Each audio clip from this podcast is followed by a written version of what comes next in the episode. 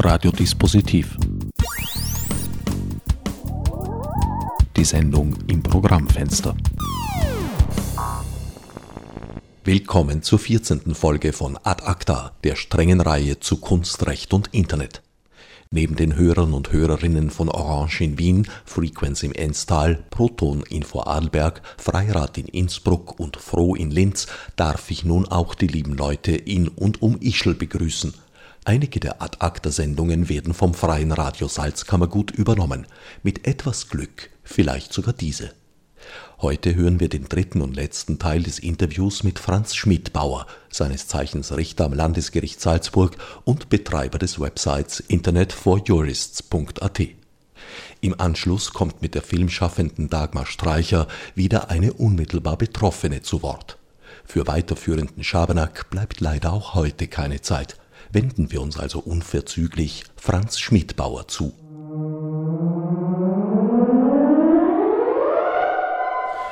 Sie haben im Rahmen einer Podiumsdiskussion einmal gesagt, dass die Politik Entscheidungen auf die Gerichte abwälzen würde. Was haben Sie da konkret damit gemeint? Das Problem dabei ist, dass sich der Gesetzgeber, also das Parlament und somit letztendlich die politischen Parteien, immer mehr scheuen, heikle Themen anzugreifen. Nehmen wir nur jetzt das letzte Beispiel, was so diskutiert worden ist in, Deutschland, das Beschneidungsurteil. Eine Materie, die in Österreich ja bisher ja, jetzt im Zuge dieser, dieser Pressemeldung ein bisschen diskutiert wird. Aber de facto gibt es keine Regelungen ich bin überzeugt, es wird auch keine Regelungen geben, obwohl es in Österreich genauso aktuell ist an sich, diese Entscheidung. Also an sich, wenn es jemand anklagen würde, würde wahrscheinlich ein österreichisches Gericht aufgrund der derzeitigen Rechtslage genauso entscheiden müssen. Also es ist ein unzulässiger Eingriff, weil der Minderjährige selbst nicht zustimmen kann. Und die Frage ist, ob die Eltern diese, diese Zustimmung für den Minderjährigen abgeben können. Und nachdem das ein, ein, ein, ein gesundheitlicher Eingriff ist, der nicht notwendig ist, ist das äußerst fraglich.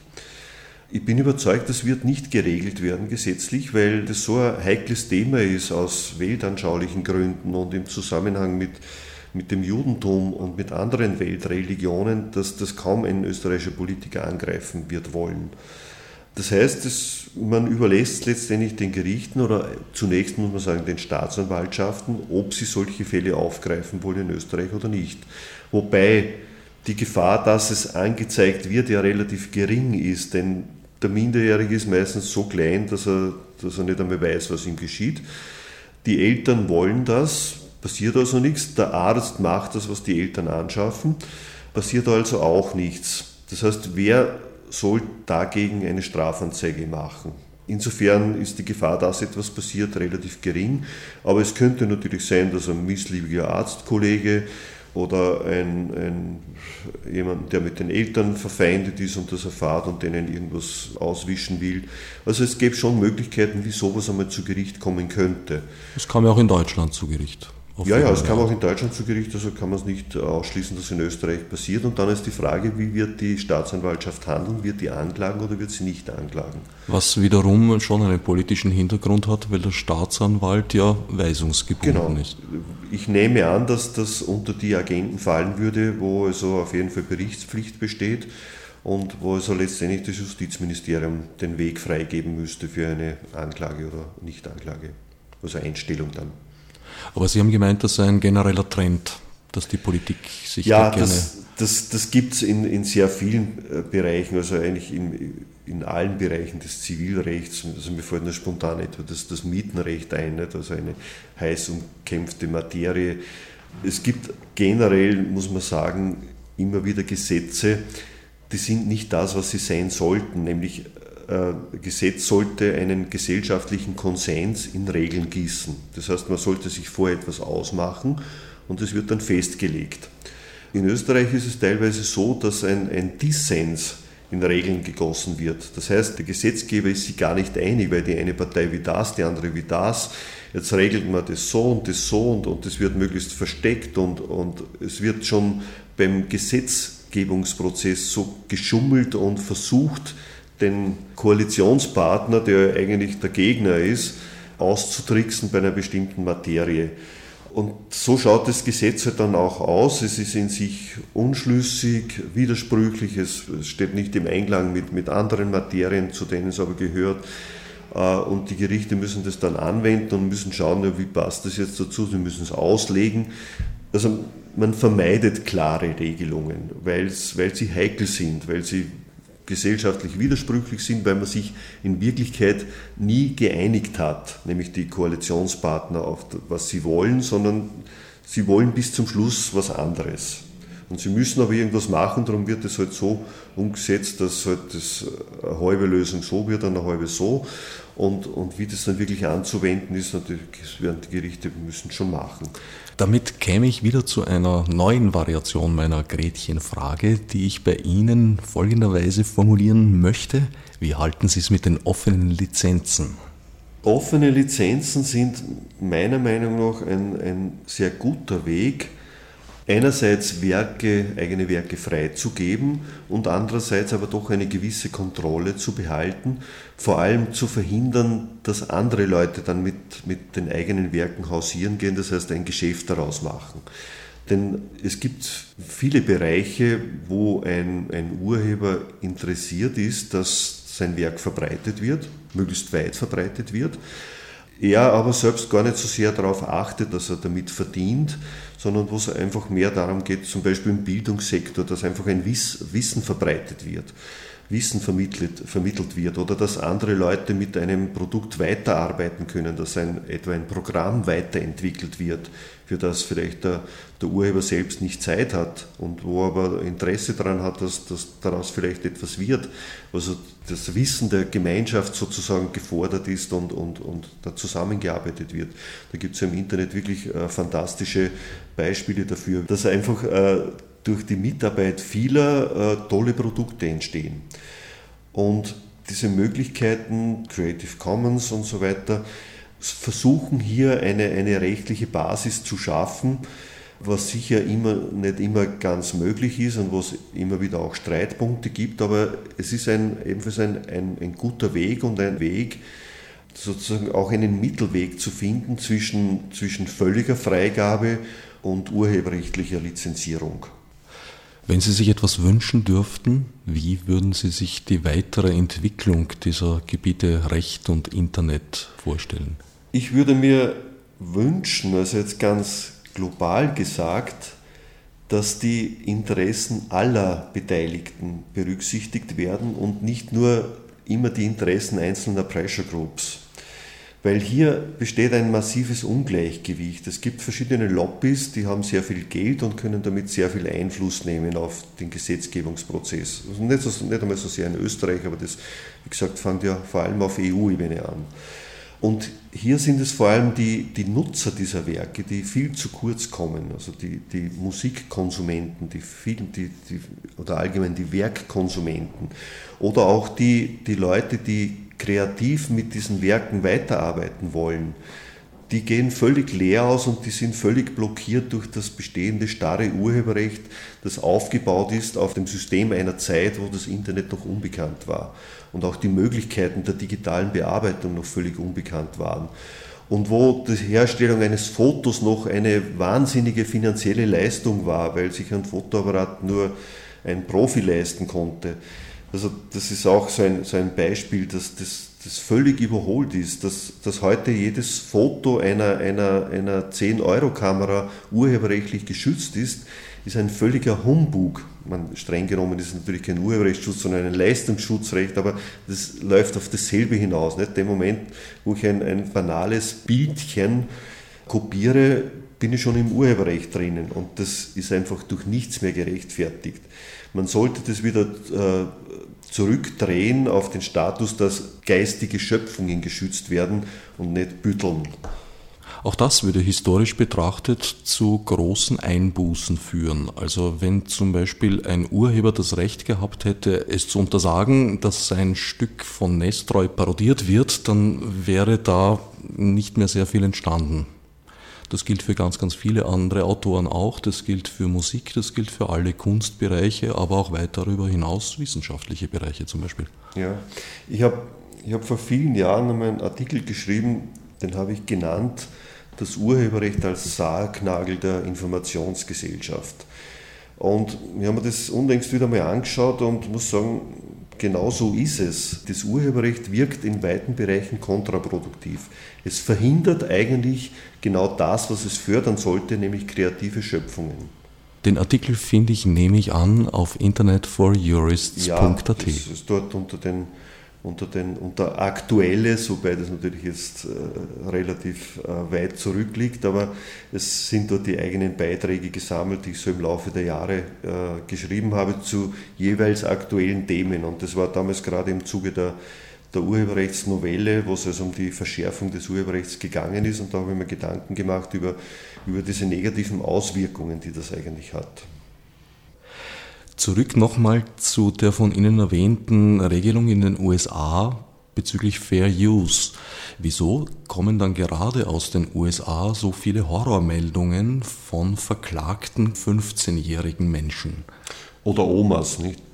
Ja, das ist das andere Extrem äh, des amerikanischen Rechtssystems dass dort, also man kann nicht einmal mehr sagen, mit Kanonen auf Spatzen geschossen wird, dort wird schon mit Atombomben auf, auf Spatzen geschossen. Trotz Fair Use. Trotz Fair Use, äh, wobei das meistens schon Fälle sind von sogenannten Power-Usern, das heißt User, die tausende Songs online stellen und damit also nicht eben nur eine Privatkopie anfertigen, sondern das ja äh, vervielfältigen und im Internet öffentlich verbreiten. Das ist nämlich an sich generell, also nicht nur in Amerika, sondern auch bei uns der Hintergrund. Es wird zwar in der, in der Öffentlichkeit immer wieder von den bösen Downloadern gesprochen, aber in Wirklichkeit gemeint sind die Uploader. Also verfolgt werden ausschließlich Uploader, das heißt Leute, die, die im Internet Musik anbieten. Wobei man sagen muss, in der Praxis ist der Unterschied nicht ganz so groß, wie es zunächst rechtlich scheint, denn äh, bei den Tauschbörsen ist ja das äh, fast zwangsweise, manchmal technisch wirklich zwangsweise miteinander verbunden, weil man kann bei vielen Tauschbörsen nur downloaden, wenn man gleichzeitig uploadet. Das heißt, vor allem in der Standardeinstellung der Programme ist der Upload äh, standardmäßig freigeschaltet. Das heißt, sobald ich ein Stück beginne herunterzuladen, werden die Teile dessen, die ich auf der Festplatte habe, bereits wieder öffentlich angeboten. Das heißt, der unbedarfte Tauschbörsennutzer ist immer auch Uploader. Aber strafbar ist er nicht als Downloader, sondern nur als Uploader. Das heißt, jemand, der den Upload beschneidet, indem er den öffentlichen Ordner sperrt oder verlegt oder sonst irgendwie unterbindet, dass, dass die Musik wieder, wieder öffentlich angeboten wird, kann er erstens ein ruhiges Gewissen haben und kann, könnte zweitens nicht einmal verfolgt werden, weil diese Täter ja nur durch das Anbieten von Musik überhaupt ausgeforscht werden können, weil die Firmen, die damit beauftragt werden, ja schauen, was wird in den Tauschbörsen angeboten und die Anbote wird dann geschaut, unter welcher IP-Adresse das angeboten wird. Um einen Downloader auszuforschen, müsste ich ja selbst illegales Material anbieten. Da wären wir dann im Bereich des Agent Provocateur und dort wird es dann ja wirklich problematisch. Also das, ich glaube, darüber traut sich auch die Musikindustrie nicht drüber und aber vor allem ist, in Wirklichkeit geht es auch nicht um, um diese Fälle der Privatkopie, sondern es geht in Wirklichkeit immer nur um diese Uploader, das heißt die öffentlichen Anbieter von Musik, die tatsächlich verfolgt werden und, und dort meistens auch nicht derjenige, der nur ein paar Stück anbietet, sondern das sind immer die Power-User, die verfolgt werden, das heißt, die das im großen Stil machen. Aber genau von diesen Leuten leben natürlich die Tauschbörsen, weil das sind die, von denen alle zehren. Und, äh, die äh, Jugendlichen, die da gelegentlich einmal nach irgendeinem Musikstück recherchieren und dabei teilweise sogar irrtümlich einen, einen Link anklicken, mit dem sie eine Tauschbörse installieren. Ich habe das bei meinen Buben äh, gelegentlich äh, überprüft auf ihren Notebooks und habe festgestellt, dass Tauschbörse im Hintergrund läuft, die, die man ja gar nicht sieht, so am Desktop von der es gar nichts gewusst haben. Und dann auf Nachfrage hat es dann gesagt, ja, ich habe da nur irgendwann eine Musik äh, gefunden und die habe ich mir, die habe ich mir runtergeladen und dass, dass er dabei gleich das ganze Tauschbörsenprogramm installiert hat, hat er gar nicht mitbekommen. Haben Sie Kinder im internetfähigen Alter? Welche Kinder sind heute nicht im internetfähigen Alter? Das fängt, glaube ich, mit drei Jahren mindestens an.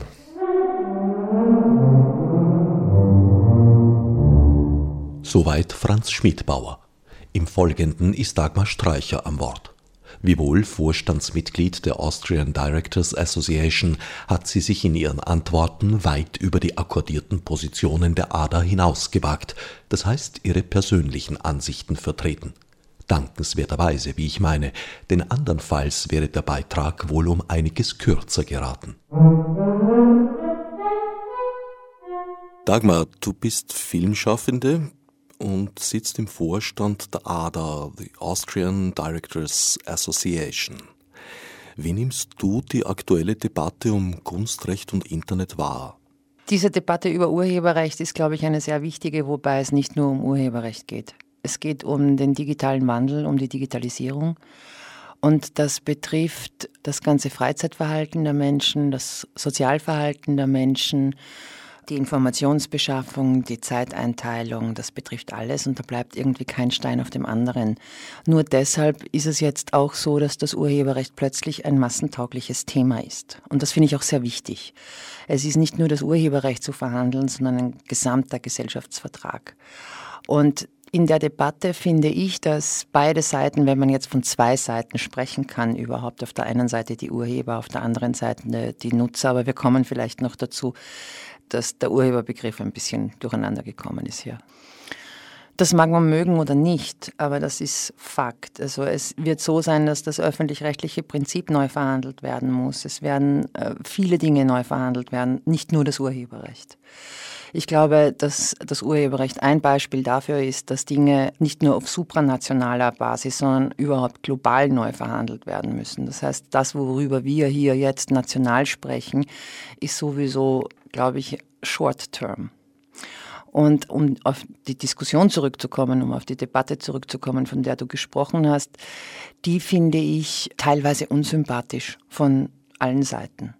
Also wenn man jetzt die Urheber hernimmt zum Beispiel, da vermisse ich doch Großzügigkeit und Toleranz. Zum Beispiel schon an der Frage, wer ist Urheber? Wir haben in der Vergangenheit Künstler gehabt, die, wenn du hernimmst, Alan Caproff, der gesagt hat, alles ist Kunst. Warhol hat gesagt, jeder ist ein Künstler. Das scheint jetzt völlig vom Tisch zu sein. Die Autoren beeilen sich, dass sie nicht Journalisten sind. Die Journalisten wollen nichts mit den Bloggern zu tun haben. Jeder distanziert sich und hebt sich ab. Und das ist eine sehr abgehoben geführte Diskussion.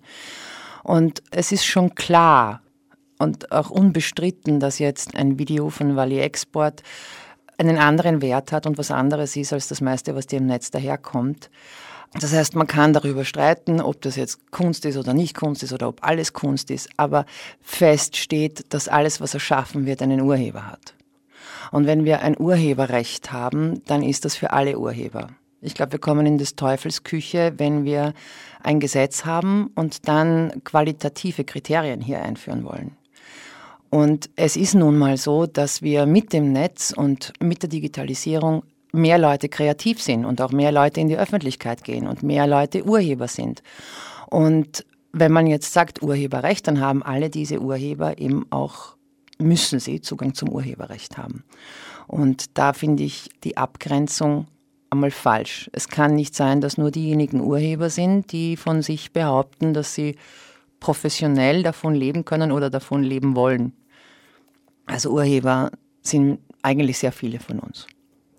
Weil Export ist ein gutes Beispiel. Also wenn ich mich erinnere an diese berühmte Aktion, als sie Peter Weibel an der Leine über die Kärntner Straße geführt hat, hatte sie das Exklusivrecht an den Fotografien davon.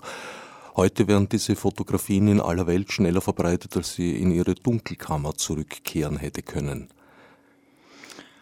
Ja, teilweise schon die Fotografien, wobei man auch sagen muss, von äh, Videos von Valley Export im Netz zu finden, ist nicht so leicht.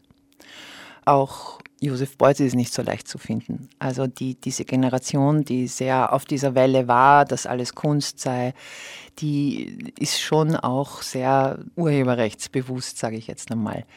Und klar, es ist natürlich etwas, äh, wovon in dem heutigen System Künstler leben und leben müssen. Und da ist es natürlich verständlich, dass man dieses System versucht oder Errungenschaften, die wir hier haben, die meistens nationaler Natur sind, ähm, in ein neues System hinüber retten zu wollen. Das ist vor allem kurzfristig gedacht wichtig, weil sonst hast du einen noch einen größeren Einbruch für die Künstler, die ohnehin schon unter sehr prekären, also jetzt nicht Wally Export, aber die meisten Künstler leben unter sehr prekären Umständen. Dass man da irgendwie schauen muss, dass die auf ein Einkommen kommen, das ist klar. Ich glaube aber, dass die momentane Diskussion, ob es jetzt geht um die Festplattenabgabe, ob es jetzt geht um das Urhebervertragsrecht, das ist schon alles sehr wichtig, aber ich glaube, dass der Weitblick fehlt. Zum Beispiel nehmen wir die Festplattenabgabe, die ja unter Filmleuten sehr viel diskutiert wird. Festplattenabgabe ist, sehr, ist, ist, ist eine gute Sache, ist wichtig, ist, es wäre eine Weiterführung des Systems, wie wir es kennen. Nachdem es diese Bedenken ja schon gegeben hat bei der Einführung der Tonkassette, der Videokassette und so weiter, hat man sich darauf geeinigt, dass die Urheber mit einer Pauschale quasi abgegolten werden. Und das war relativ klar mit der Tonkassette, relativ klar mit der Videokassette, auch wofür diese Datenträger verwendet werden. Bei der CD, DVD war es schon ein bisschen unklarer, weil die konnten auch für andere Sachen verwendet werden und bei der Festplatte äh, potenziert sich dieses Problem jetzt. Man kann jetzt natürlich hergehen und für diese Festplattenabgabe kämpfen. Das finde ich auch gut und richtig und hat schon seinen Sinn, ist aber langfristig auch nicht wirklich das quasi Gelbe vom Ei. Du hast das Problem, dass wenn du hohe Festplattenabgaben hast, natürlich viele Nutzer die Festplatten woanders kaufen werden. Das heißt, du kriegst die Abgabe dann wieder nicht, weil die werden im Ausland dann bezogen oder über Internet, das ja keine nationalen Grenzen kennt, bestellt. Dann hast du das Problem, dass die Festplatte jetzt einmal ein Datenträger ist, der aber auch ein Ablaufdatum hat, weil die Cloud steht schon an. Dann müssen wir wieder weiterkämpfen. Das heißt, es ist wieder nur ein temporäres Ding, um das gekämpft wird und die Sinnhaftigkeit stellt sich, wenn du jetzt ein bisschen weiter schaust, schon wieder in Frage. Abgesehen davon muss man da auch noch sagen, dass sich da auch bei den Verwertungsgesellschaften was tun muss. Gut, die Cloud, da stehen natürlich letztendlich auch Festplatten irgendwo dahinter, weil die Daten ja nicht im Kabel leben. Aber grundsätzlich hast du sicher recht, dass das zu klein gedacht ist und dass wir in drei Jahren wieder da sitzen und diskutieren, was ist eine Festplatte. Naja, klar, aber wenn du jetzt die Cloud und äh, das wird schon irgendwo gespeichert, aber wo? Und dann kommst du mit nationalen Gesetzen wieder nicht weit. Das ist eine Solidarabgabe, an der ich auch nichts finden würde. Wenn es denn überhaupt so bekannt wäre, dass sie eingehoben wird, wissen viele Leute nicht. Also viele Diskussionen gehen darum, sie einzuführen. De facto gibt es sie. Ja, sie wird zurückgehalten. Und es gibt diesen Streit zwischen Verwertungsgesellschaften und Handel. Ich, ich, stimme dir zu, es ist eine Solidarabgabe und ich glaube, dass zumindest wir in den westlichen Ländern diese Solidarabgabe leisten sollten. Es ist die Frage, ob das über eine Festplattenabgabe sein muss. Also ich finde äh, zweckgebundene Steuern für Kunst und, und, und, Urheberschaft nicht uninteressant. Ein Teil der GIS-Gebühren, die jetzt die Länder einbehalten, könnte zweckgebunden sein. Aber dass es in irgendeiner Form eine Solidarabgabe geben soll, da gebe ich dir recht. Ob das jetzt an ein im Handel befindliches Produkt gekoppelt ist, weiß ich nicht, ob das so zukunftsorientiert ist brutal gesagt glaube ich, dass es einfach gesellschaftspolitisch und, und volkswirtschaftlich wirklich wichtig ist, Kunst zu haben, Kulturschaffen zu haben, äh, Urheberschaft zu haben, dass da jeder seine Abgabe machen kann. Die ADA ist eine von mehreren Interessensvertretungen der Filmschaffenden in Österreich. Ist das innerhalb der ADA eine ausdiskutierte Haltung? Wir haben das sehr viel diskutiert, zumal ja am Anfang auch eine Unterschrift unter Kunststadtrecht stand von ADA, die wir dann zurückgezogen haben nach internen Diskussionen. Äh, wir sind zu dem Schluss gekommen, dass man nicht gegen Vorratsdatenspeicherung sein kann und für Bürgerrechte sein kann. Und in dem Moment, wo es um die Urheberrechte geht oder quasi um unseren Vorteil ginge, dass man dann für Überwachung ist. Kunststadtrecht hat sich dann beeilt, das klarzustellen, dass sie mittlerweile auch nicht mehr für Überwachung sind und sie haben ihre Forderungen mehrfach modifiziert zurückgenommen. Und das finde ich auch ganz gut, dass sie das tun. Ähm, trotzdem ist noch immer nicht ganz klar, mit welchen Forderungen Kunst hat Recht eigentlich agiert. Und es ist auch noch immer nicht ganz klar, ob das jetzt eine Werbekampagne für eine Bewusstseinsmachung der Nutzer sein soll oder wirklich eine, eine politische Initiative. Und äh, solange das nicht klar ist, kann man es eigentlich nicht unterschreiben. Seid ihr in Kontakt miteinander? Ja. Also es gibt einen Austausch zwischen ADA und Kunstadrecht. Ja, der ist auch nicht unfreundlich. Also wir sind äh, in, in gutem Austausch. Und wir unterstützen einander auch. Aber es war halt diese Abgrenzung, da wo wir eben gesagt haben, so weit können wir vor allem mit diesen Anfangsschwierigkeiten, die Kunstadrecht hatte, nicht mitgehen. Aber ähm, wir unterstützen erstens einmal den Schulterschluss der Kollegen die ja da wirklich eine breite Plattform auch aufgestellt haben. Wir unterstützen und begrüßen, dass sie die Diskussion angefacht haben, die wir sehr wichtig finden. Aber wir konnten halt die, die einzelnen Forderungen nicht wirklich klar ausmachen und deswegen äh, haben wir jetzt noch nicht unterschrieben. Was müsste sich aus deiner Sicht ändern, damit du wieder an Bord kommen könntest bei Kunstadrecht? Ich persönlich war nie an Bord. Also das war die ADA war an Bord. Ich persönlich äh, war eine derjenigen, die betrieben hat, dass die ADA eben da nicht mitzieht. Für mich müsste viel klarer sein, was Kunstadrecht will und was es nicht will. Und ob das nun eine Kampagne ist oder eine politische Initiative. Und es müsste auch die Kommunikationsstrategie irgendwie zeitgemäßer sein. Das, was ich hier an Spots ausmache, das, was ich hier in diesem von einer Werbeagentur gemachten Folder sehe, ähm, das kann ich alles nicht unterschreiben. Das ist meiner Ansicht nach nicht zeitgemäß. Diese ganze Thematik ist wahnsinnig kompliziert und komplex und ich setze mich jetzt nicht her und habe Vorschläge oder Lösungen, die ich aus der Hüfte schießen kann. Was ich sehr interessant finde, ist, dass äh, Lösungsansätze kaum von Urheberseite kommen, sondern eher aus der Netzkultur kommen. Der Politik rauchen auch die Köpfe und so weiter, aber eigentlich sehr wenig von den Urhebern, die plötzlich sehr auf ihre Verwertungsgesellschaften setzen und auf alte Strukturen setzen, die sich eigentlich in Wahrheit nicht immer bewährt haben. Und es ist verblüffend, dass man da einen so einen eher konservativen Ansatz hat von unserer Seite. Das würde ich mir wünschen, dass es da einen offeneren Diskurs gibt, sowohl mit Leuten aus der Netzkultur als auch mit der Politik, als auch mit der Industrie. Fest steht für mich, dass eben dieser ganze digitale Wandel und dieser ganze Gesellschaftsvertrag sehr wohl von der Zivilgesellschaft mitgestaltet werden muss, von den Urhebern mitgestaltet werden muss und das darf man nicht der Industrie und den Lobbys überlassen.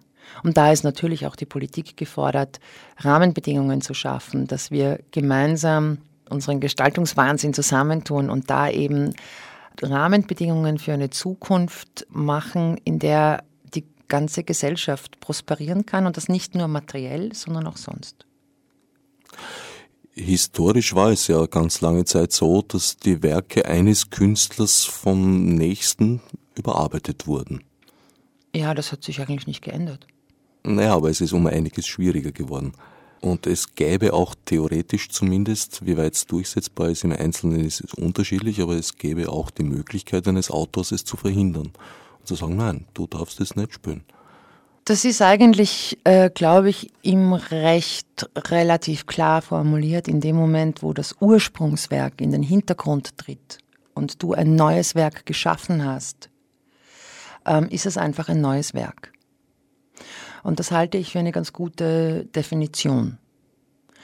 Die Kopie, das Arbeiten mit Kopien, das Zitat, das ist etwas sehr Wichtiges in unserer Kultur. Und so sehr es verständlich ist, dass sich äh, und so sehr das auch sein muss, dass sich Künstler dagegen wehren können, dass mit ihren Arbeiten alles Mögliche gemacht wird, so sehr ist aber auch die, die Kopie in unserer Kultur verhaftet und man kann nicht gänzlich auf sie verzichten oder, oder sie verbieten. Das geht nicht. Also du wünschst dir Erleichterungen in diesem Bereich und Vereinfachungen, nehme ich an. Ja, es geht darum, Lizenzen zu finden, die auch eine Rechtssicherheit geben. Zum Beispiel, wenn man hernimmt Creative Commons, was eine sehr gute Idee war, was auch global funktionieren könnte, dann muss man trotzdem sagen, die sind irgendwo auf halber Strecke stehen geblieben weil ich habe keine Rechtssicherheit. Ich kann heute ähm, von irgendjemandem ein Video nehmen und das unter CC-Lizenz ins Netz stellen.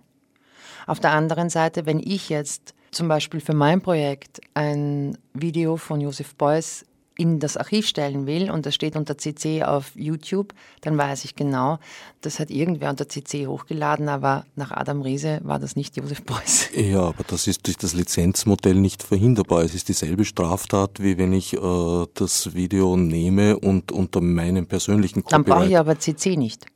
Also in dem Moment, wo CC wo oben steht, müsste es auch CC sein. Ja, aber und ich müsste wo nachfragen können das ist was anderes. Aber die Garantie, dass das, das Etikett sozusagen richtig ist, die hast du auch bei Copyright nicht. Es ist natürlich ein Delikt. Äh, ein, ein bei Copyright muss ich sowieso nachfragen. CC suggeriert mir, dass ich nicht nachfragen muss.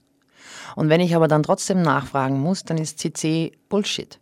Also du würdest dir bei CC eine Datenbank wünschen, in der man die einzelnen Werke verfolgen ich kann? Ich brauche eine Rechtssicherheit. Ich brauche, ich, ich muss wissen, wenn ich eine Lizenz verwende, dass sie auch unter dem Logo, unter dem sie vorhanden ist, verwendbar ist. Das heißt, ich müsste mich irgendwo hinwenden können und sagen, ist das tatsächlich CC oder hat da nur irgendjemand ein CC drauf gepappt? Nee, aber das, wie gesagt, könnte mir im Copyright genauso sein. Ich kann mir einen Film von dir stehlen und darauf schreiben, dass er von mir ist. Dann habe ich ein Delikt begangen.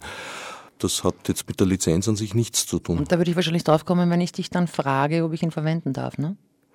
CC suggeriert mir aber, dass ich nicht fragen muss. Und darum geht es, dass du eben auch, wenn du schon freie Lizenzen hast, dass du wenigstens eine Rechtssicherheit hast. Das, das, das muss sein. Also wir müssen Lizenzen finden, verschiedene Lizenzen, die global funktionieren. Wir müssen äh, Strukturen finden, wie das geregelt wird. Und das ist nicht national ausmachbar und das ist jetzt auch nicht zwischen einzelnen Verbänden hier äh, im Kleinen ausmachbar. Aber wir müssen äh, diesen Dialog führen und schauen, wie wir da zu guten Lizenzen kommen. Und da geht es nicht nur um die Privatkopie, über die ja jetzt meistens gesprochen wird, wenn wir auch über Piracy und so weiter reden, sondern wir reden ja schon auch all along im Netz wird es auch um äh, Verwertungsrechte gehen. Verwertungsrechte ersten Rangs, zweiten Rangs. Und da kommen wir dann ins Urhebervertragsrecht, das sicherlich auch also ganz dringend reformiert werden muss. Du hast vorhin gemeint, die Rolle des Konsumenten, der Konsumentin hätte sich gewandelt.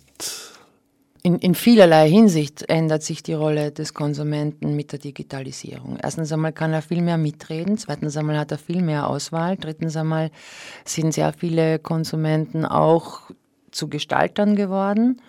Und es wird sich allalong nicht durchsetzen können, dass du nach diesem TV-Sender-Empfänger-Prinzip das Publikum zum Konsumenten reduzierst.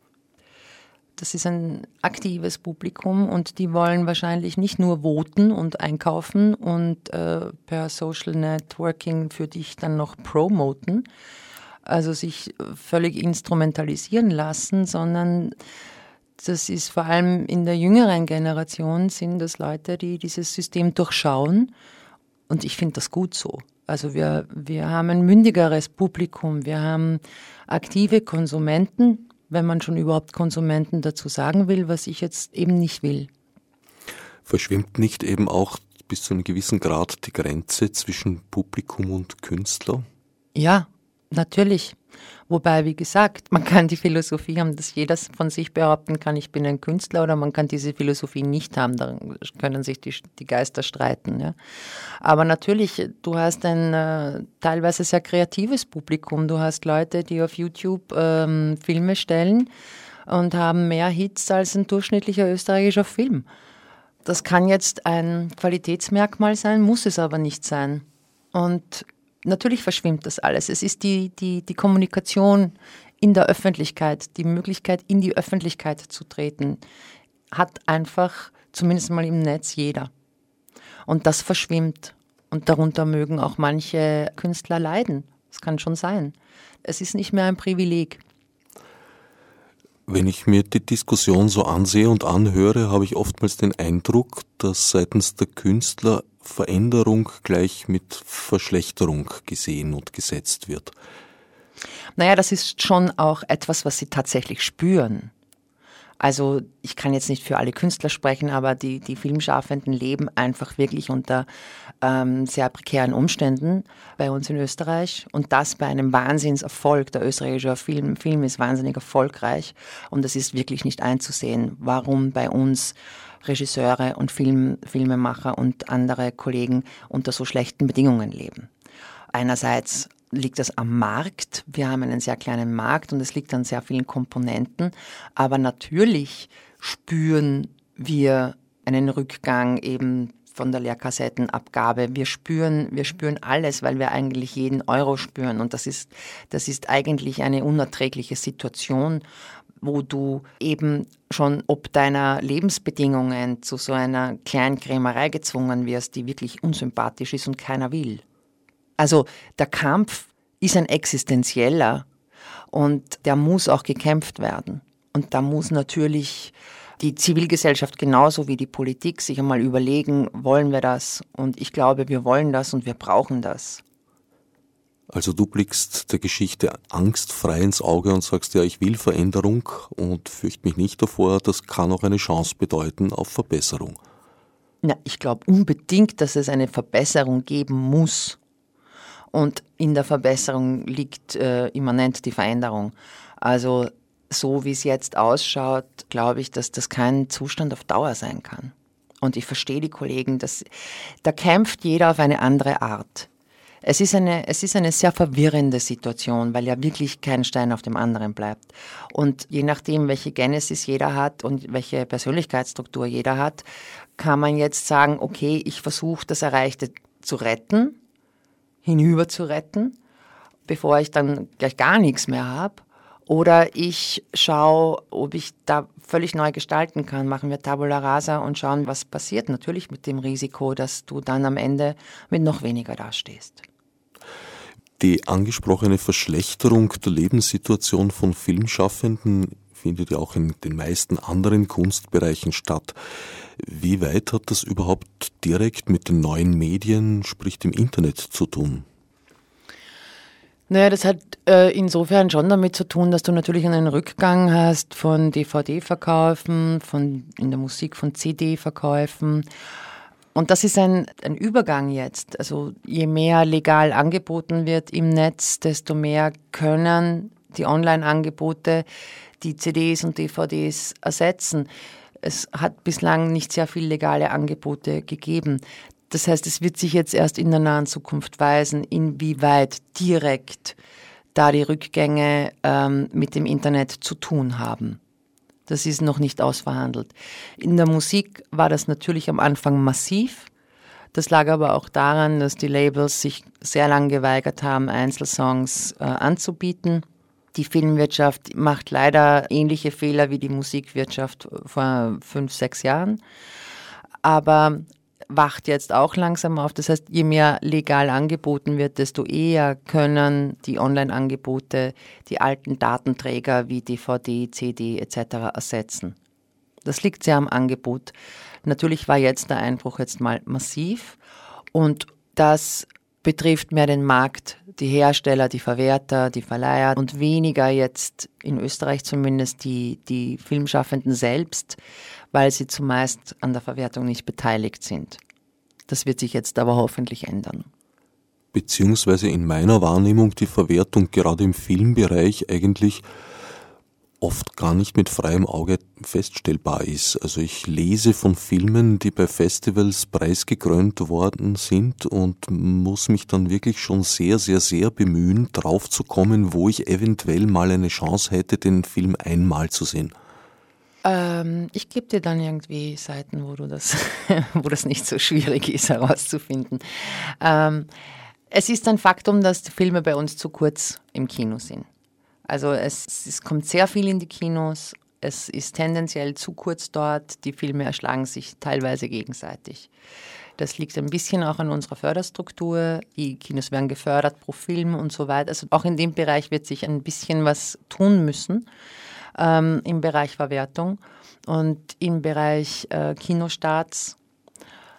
Aber prinzipiell glaube ich, dass du äh, Filme, die die Preise gewinnen auf Festivals in Österreich sehr gut finden kannst und besonders in Wien. Also wir haben genug Programmkinos, wo du, da hast du keine Ausrede. Na gut, du gibst mir ein paar URLs und ich werde bei der Sendung aufs Website stellen, damit alle was davon haben. Genau. Also du würdest dir zum Beispiel eine Online-Vermarktungsstelle, so im Sinn von iTunes, für österreichische Filme wünschen, die es bislang noch nicht gibt im offiziellen Bereich. Ich finde es super, dass iTunes jetzt auch österreichische Filme zunehmend promotet und anbietet, zumindest in unserem äh, lokalen iTunes. Ich finde es entsetzlich, dass iTunes auch nationale Grenzen hat. Das muss sich irgendwie aufhören, ja. dass das jetzt aufgrund des Urheberrechts und aufgrund dieses Rechtesalats ähm, das Netz, das ganz sicherlich so nicht gedacht war, dass man jetzt nationale Grenzen einzieht, die muss man wieder sprengen.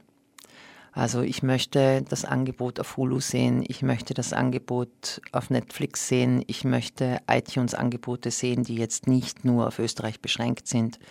Das ist, glaube ich, auf, auf Dauer nicht haltbar.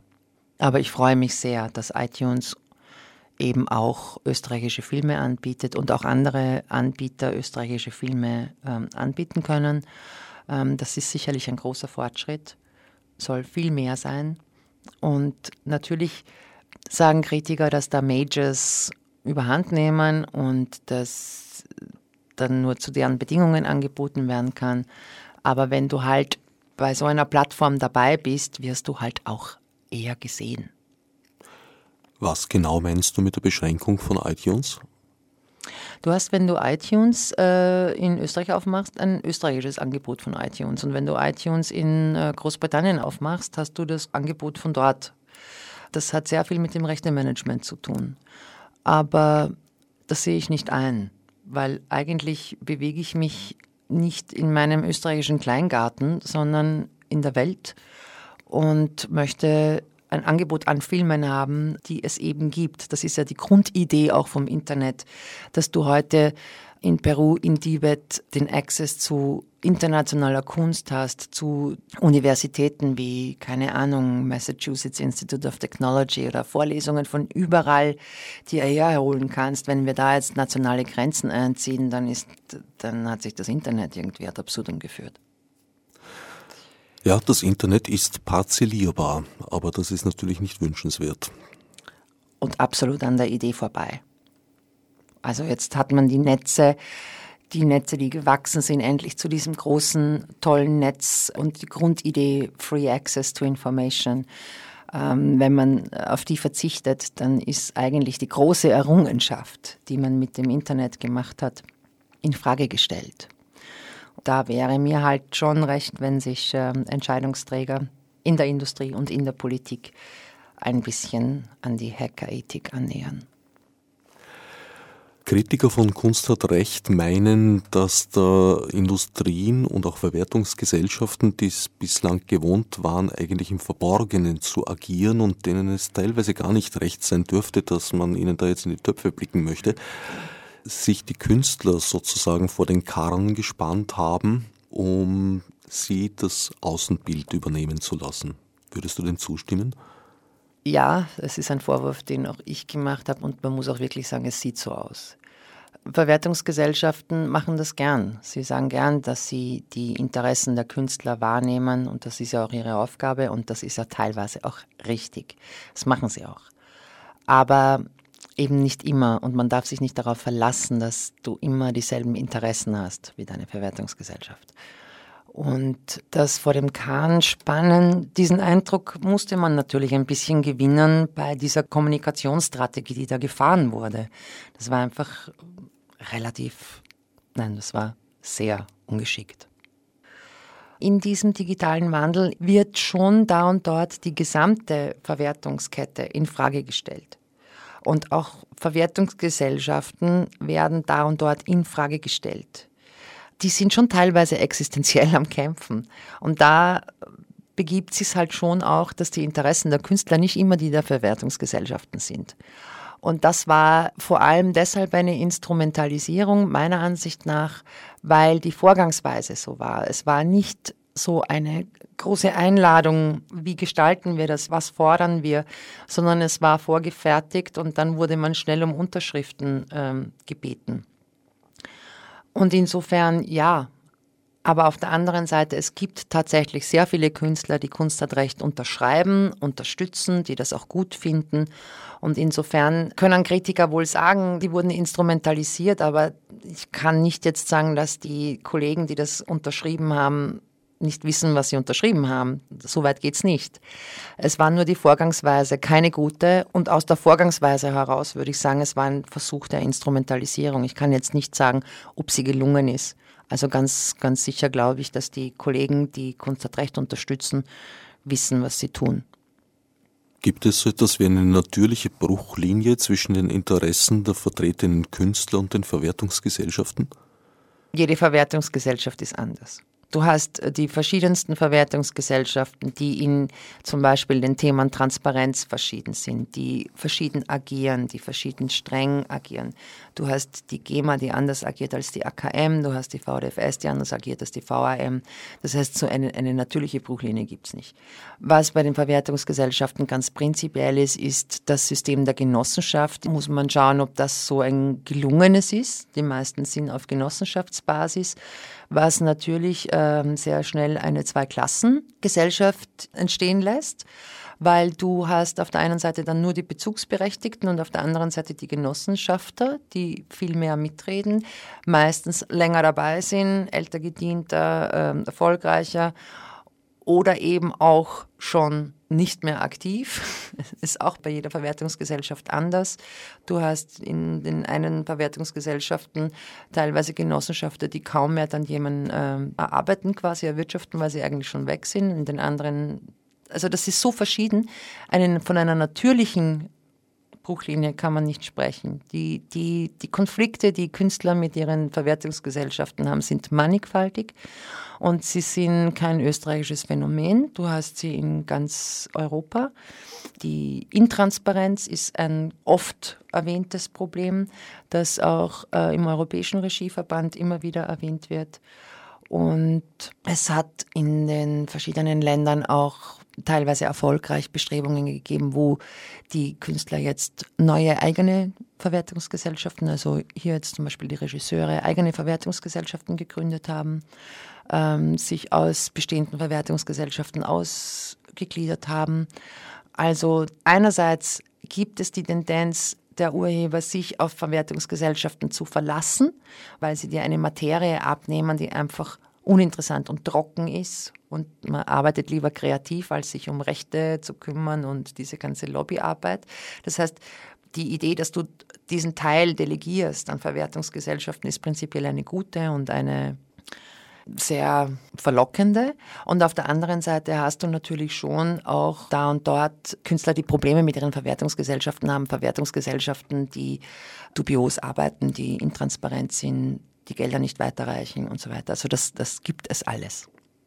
Wie ist das bei den Filmschaffenden? Du hast gemeint, da hätten sich die Regisseure teils selbst zusammengeschlossen und seien aus der Verwertungsgesellschaft ausgetreten?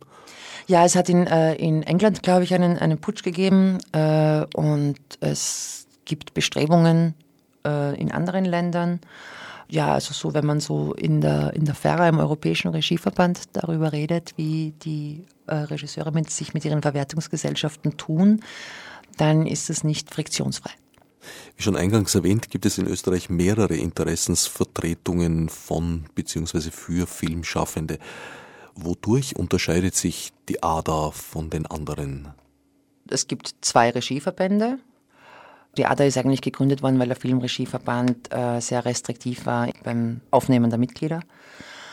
Und wir haben uns gut positioniert, weil wir alle Regisseure nicht nur Spielfilmregisseure, also es gibt auch TV-Regisseure, es gibt Medienkünstler, es gibt alles, alles Mögliche, also alles, was Filmregie betrifft, keine Theaterregisseure. Also wir unterscheiden uns vom Filmregieverband darin, dass wir eine breiter gefächerte Mitglieder haben.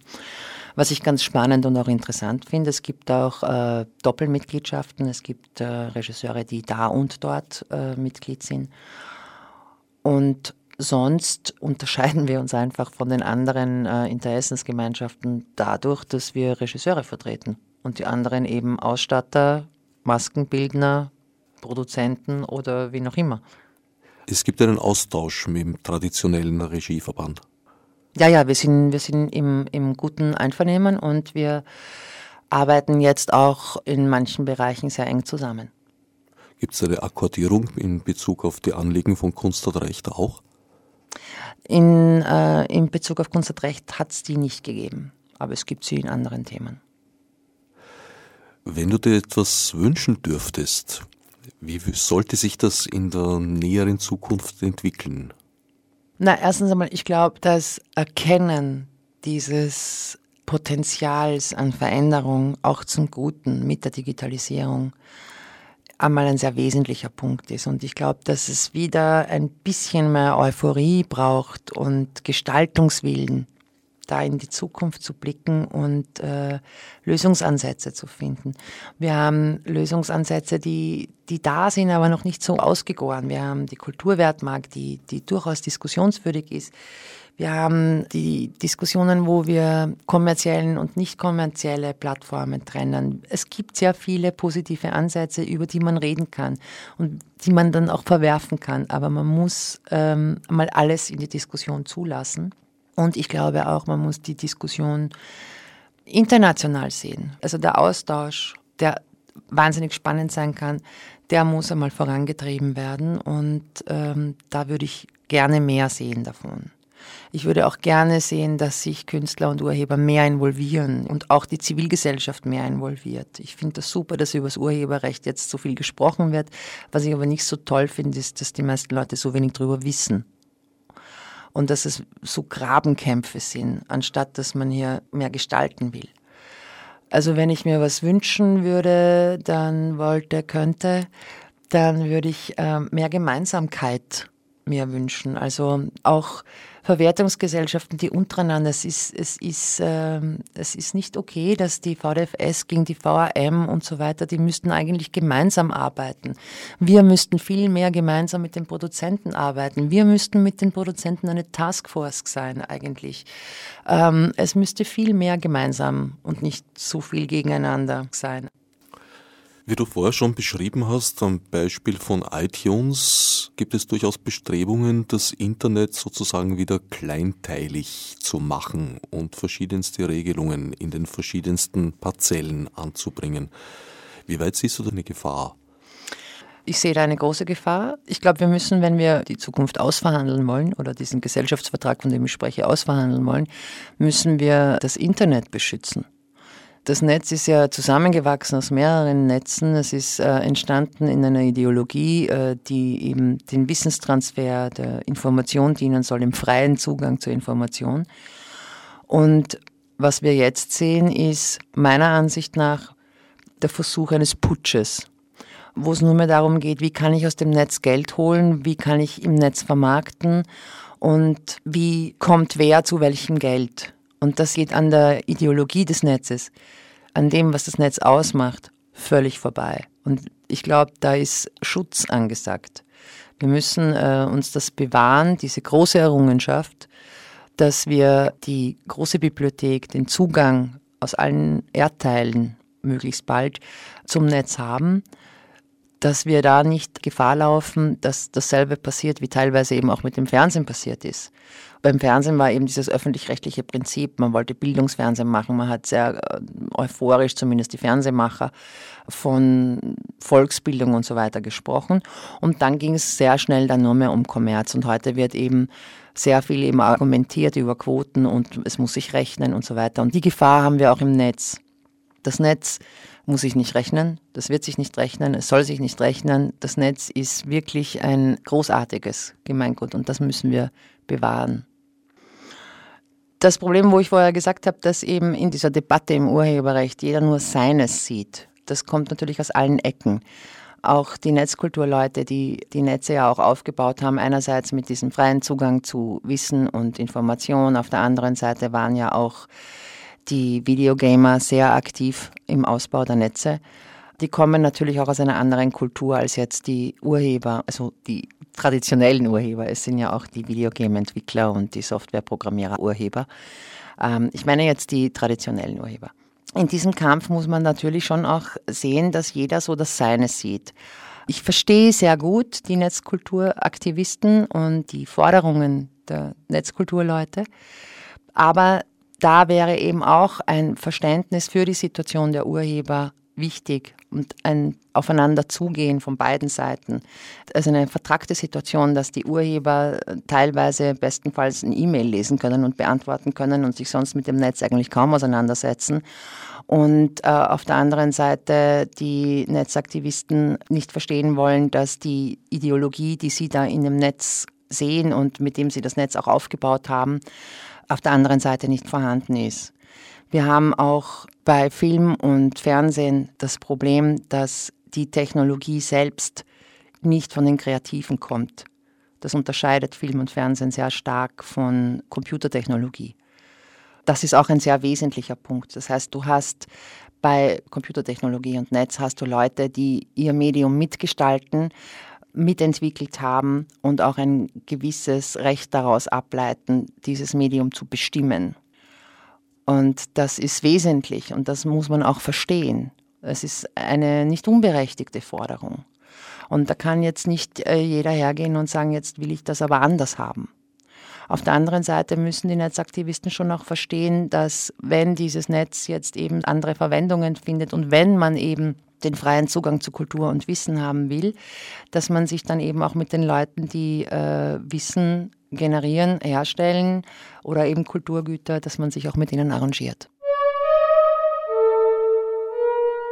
Soweit Dagmar Streicher. Wer sich für die erwähnten Websites mit Informationen zu österreichischen Filmen interessiert, wird wie versprochen auf den Seiten der Sendereihe unter no-na.net-dispositiv bzw. o94.at fündig. Fürs Zuhören dankt wie an dieser Stelle nicht anders zu erwarten Herbert Gnauer.